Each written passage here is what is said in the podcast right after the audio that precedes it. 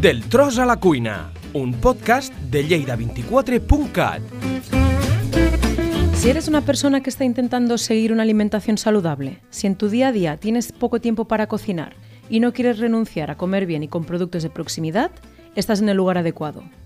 Hola, soy Marta Agustí, leridana, afincada en la franja, enfermera y aficionada a la cocina saludable. En Instagram podéis encontrarme como Real Foodie Lover.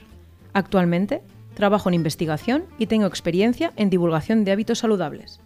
Y esto es el cuarto episodio del Tros a la Cuina, o como sería en castellano, del campo a la cocina, de lleida24.cat, la primera plataforma de podcast de las tierras de Lleida, donde os enseñaré a cocinar recetas fáciles y saludables con productos de proximidad y de temporada. Conoceremos productores locales. Os enseñaré tips de salud para aprender a cuidarnos. Y además sortearemos el producto que he cocinado, así que estad atentos a las redes. El productor que ha colaborado con nosotros en este nuevo episodio ha sido Jove Viñes, una empresa que se dedica a la producción y venta de jamones, productos curados, cocidos y también frescos. Este negocio fue creado en 1979, por lo que tienen más de 40 años de experiencia en el sector. Están ubicados en Camarasa, pero sus productos se pueden encontrar en los principales supermercados o también en su página web. Os cuento un poco más de sus productos. De jamones podemos encontrar de la raza Duroc, Ibérico de Cebo, Reserva y Gran Reserva. Los productos curados que tienen son fuets, secayona, longaniza de payés, cabeza de lomo, panceta y chorizo rojo. De productos cocidos podemos encontrar butifarra catalana, morcilla y butifarra, bull y bisbe blancos. Y por último, de productos frescos que tienen son chorizo, chistorra, salchicha y la longaniza fresca, la cual será la que he utilizado para cocinar la receta que les contaré hoy.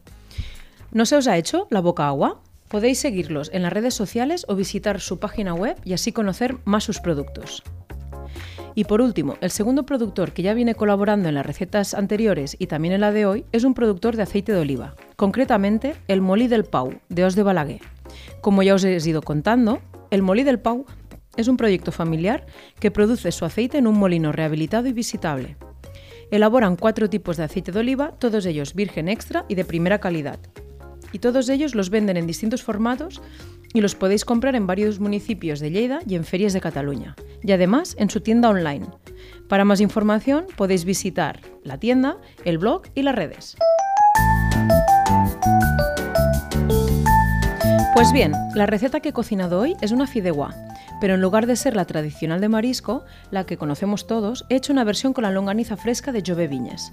Y la verdad, es una receta que pasará a mi recetario tradicional porque ha quedado buenísima. Si entráis en mi Instagram, podréis ver las fotos y la receta por escrito, y además ya me diréis si creéis que ha quedado con una presentación apetitosa. Así que vamos y os cuento un poco más. Ingredientes. Para cuatro personas he utilizado los siguientes ingredientes. Una longaniza fresca de medio kilo de Jove Viñes, aceite de oliva virgen extra del Molí del Pau, variedad selección, y para el sofrito un ajo, dos cebolletas, dos pimientos verdes y cuatro tomates maduros. Además, 500 gramos de fideos del número 2. Pueden ser de otro número, pero si son más pequeños, es decir, del número 0, son los que utilizamos más para sopa y me parecen demasiado finos. Y si tomamos el siguiente número por arriba, el 4, también pueden quedar bien, pero al ser más gruesos no quedan mirando hacia arriba en la fideuá y me parecen más para fideos en la cazuela. Pero bueno, eso os lo dejo a vuestro gusto. Además, necesitamos una cucharada pequeña de pimentón molido, hilos de azafrán, un litro de agua mineral, medio vaso de vino blanco para cocinar y sal. Y para decorar y la degustación final, alioli.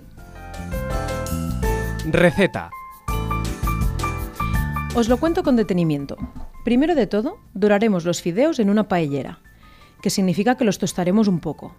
Lo haremos con un chorro de aceite de oliva y removiendo a menudo para que no se nos quemen. Y cuando los tengamos morenitos y uniformes, los reservaremos en un plato. Y entonces nos pondremos con la longaniza. La haremos de dos formas diferentes.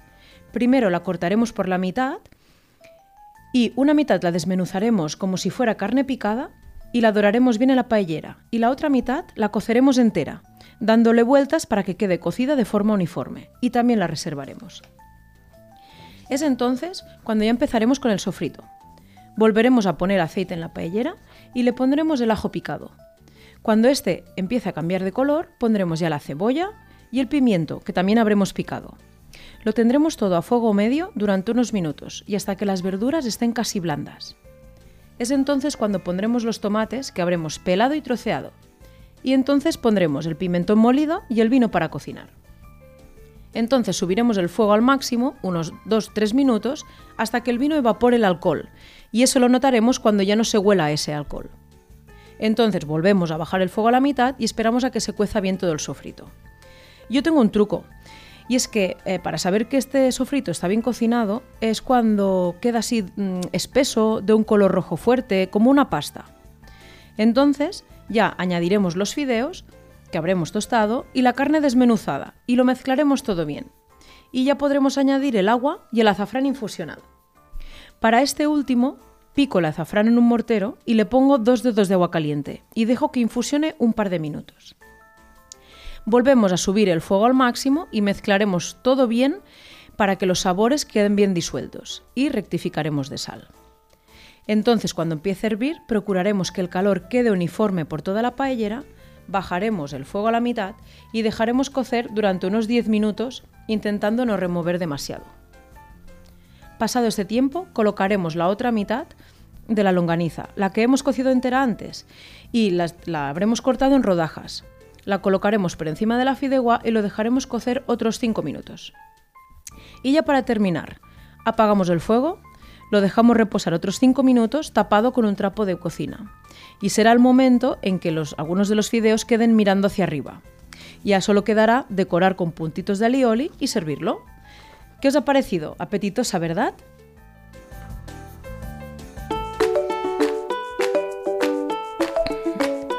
El tip. Y para ir terminando, el tip de salud de hoy es sobre los hidratos de carbono o también llamados carbohidratos. Los hidratos de carbono son uno de los principales nutrientes y una de las fuentes de energía más importantes para nuestro organismo. Durante la digestión, el sistema digestivo los fracciona y los convierte en glucosa, para que vaya por la sangre donde se distribuye por todo nuestro cuerpo para ser utilizada como energía. Porque las células solo pueden utilizar eh, la glucosa como fuente de energía.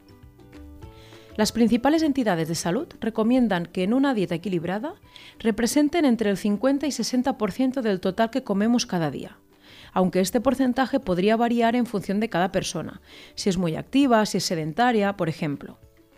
¿Y dónde podemos encontrar estos hidratos de carbono en los alimentos? Pues las principales fuentes son los tubérculos, las legumbres y los cereales, como el arroz y otros como el trigo, el centeno, la avena, el maíz, etc y los alimentos que derivan, como los cereales de desayuno, el pan o la pasta. Además, recomiendan que si estos últimos son integrales, mucho mejor porque obtendremos más beneficios. Pero hay otros alimentos que también los contienen, como las frutas, las cuales se aconseja que se coman enteras en lugar de en forma de zumo, y el azúcar y la miel, pero estos últimos se consideran de rápida absorción y al ser simples, como ya están fraccionados, durante la digestión pasan rápidamente a la sangre, lo que hace que aumente los niveles de glucosa con las consecuencias que esto puede comportar. Y los alimentos donde los podemos encontrar son las bebidas azucaradas, los zumos, las galletas, la bollería, el chocolate, las melmeladas, las barritas de cereales, las salsas, los postres, etc. Se recomienda reducir el consumo y hacerlo de forma ocasional e incluso buscar versiones donde el contenido de azúcar sea más bajo o incluso que no lo lleve añadido ya no solo por los beneficios que puede comportarnos, sino también por no acostumbrar a nuestro paladar alimentos tan dulces.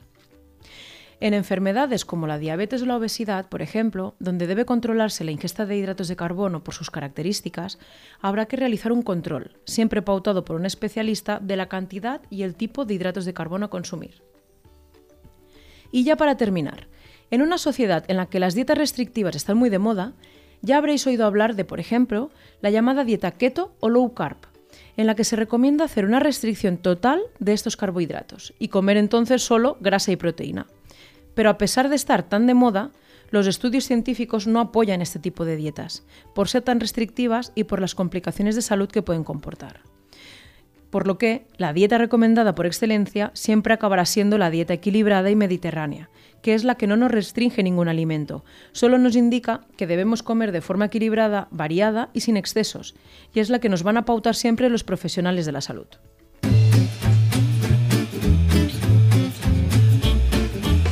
Pues bien, espero que os haya gustado esta versión de la fideuá. Como digo siempre, cocinad, experimentad en la cocina, improvisad y os sorprenderéis. Gracias por acompañarme en este cuarto episodio. Y si os animáis a cocinar esta receta, nos podéis etiquetar en las redes o dejarnos comentarios a la que quedará colgada. Además, recordad estar atentos a las redes sociales si queréis participar en el sorteo. Espero encontrarnos pronto. Gracias por acompañarnos y hasta la próxima receta.